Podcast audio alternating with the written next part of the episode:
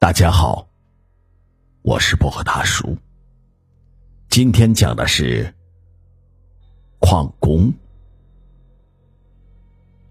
这个是我小学同学秋生父亲的曾经的经历。秋生家住得很偏远，在离我们学校很远的山沟里。他父亲病退后，就承包了这片土地，一家人种了十几亩地。又挖了一个鱼塘，再养了一些鸡、鸭、鹅和狗，也算是田园生活吧。这里有号称第一乱葬岗的十八洞房。所谓十八洞房，就是当年这里有十八个无主的坟包，没有人知道这里埋的是什么人。由于这里地势比较平坦，周围翠柏围绕，绿草盈盈。路边有条小溪蜿蜒流过，可谓是背山面水，属于阴宅里比较好的风水之地。所以后来，陆陆续续的就不断有人把坟地选到了这里，慢慢的就发展成上百个坟包了。早先有人说，夜里经过这里时，经常能见到灯火辉煌，是人来人往，就好似。一个大集市一样热闹，不过这都是传说，没有人敢夜里到这里来，除非是吃撑着了。秋生的父亲好酒胆大，据说他年轻时矿上出了事故，一般都是他下到井下去背死人，因为背死人不光有钱拿，矿上还发十斤白酒。但就算有这样的福利，也没有人愿意去碰那些因事故而死的人。秋生的父亲觉得无所谓，所以每次都是他下去。井下工作危险性很高，随时可能送命。大家可能不太了解，井下死人的基本上是没有权势的，有时几万斤的石头拍在人身上。瞬间就没了人样。那时我们去秋生家玩的时候，就愿意听他爸给我们讲以前上班时的事情，听他讲他当年是怎样到井里收拾那些缺胳膊少腿的死人。那天，我们又央求着秋生的父亲给我们说故事。秋生父亲瞅瞅我们几个，然后说道：“你们。”真想听，不怕待会儿回家时不敢走啊？啊，想听，你就给我们讲讲呗。行，那就给你们讲讲。那天呢，秋生父亲去朋友家喝喜酒，他这个人本就好喝，再加上高兴，结果就喝高了。回来的时候已经是半夜。当走到山口这个地方的时候，就见前面灯火点点，很多人进进出出，特别的热闹。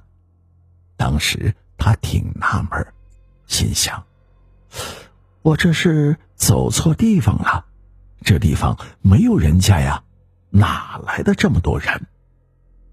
他借着酒劲儿，歪歪斜斜的就过去了。等走近一看，哎呦！好像是谁家办喜事儿呢，有不少人老远就冲他打招呼。当时他也觉得这些人有点眼熟，但是就是想不起来在哪儿见过。有几个人笑呵呵的过来冲他说：“哎呀，大哥，可盼着你来了！今天家里办喜事，哎，说啥你都得进屋喝点啊。”秋生父亲开始还推辞，但是架不住这伙人是连拉带拽的，没办法，就跟着进屋了。秋生父亲这一进屋，里面的人全站了起来，都过来跟他握手，看那个架势，就好像很多年没有见面的哥们似的，那热情劲儿啊，别提了。坐下来以后。秋生父亲用眼睛把整个屋子看了一遍，心想：“哎呀，坏了，我这不是进了鬼圈子了吗？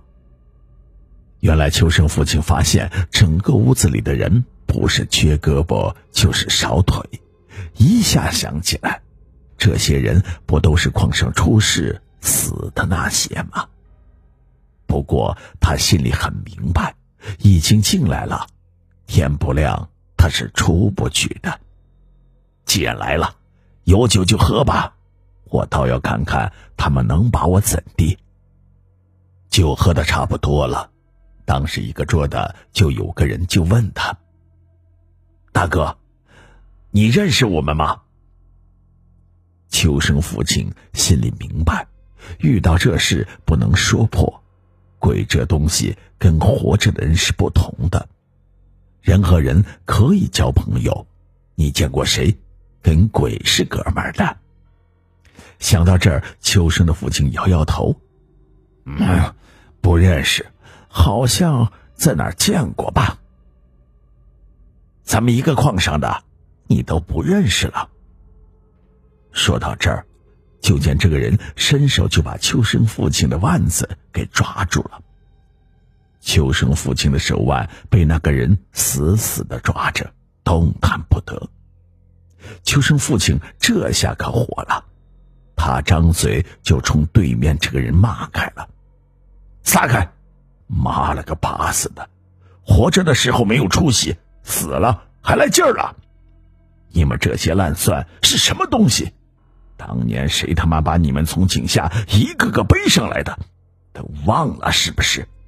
既然我把你们的坟圈子都他妈刨了，让你们谁他妈也别消停！秋生父亲正骂着，突然感觉全身一麻，愣了一下后。他发现自己又站在了路旁，回身一看，后面是成片的坟圈，在其中有一个比其他坟都大一倍的新坟上插着红幡，新立的碑上贴着一个白喜字。秋生父亲长出了一口气，他这才发觉自己浑身都湿透了。此时天还没有亮。深夜的山林里，死一般的沉寂。山风刮过，吹起那新坟上的帆，哗哗的响。秋生父亲不敢停留，抬腿就往家里走。可抬眼看看，四周全是树林，根本没有路。秋生父亲心里这个骂呀！呸！今天晚上真是倒了八辈子血霉，竟碰上这事儿。他明白了，这是又让鬼给转磨了，也就是俗称的“鬼打墙”。秋生父亲干脆就坐在了地上，摘下帽子，双手不停的往后捋头皮，因为老人说过，人身上有三把火，头顶上的火最旺。鬼见了是不敢近身的，当然，喝醉的人和生病的人火就弱了，甚至就没有了。最后，他就这么一直坐到了天亮。等太阳刚刚升起时，那条熟悉的路也就慢慢的出现在了眼前。秋生的父亲这才撒腿就往家里跑，刚到家门口就栽那儿了。回来后。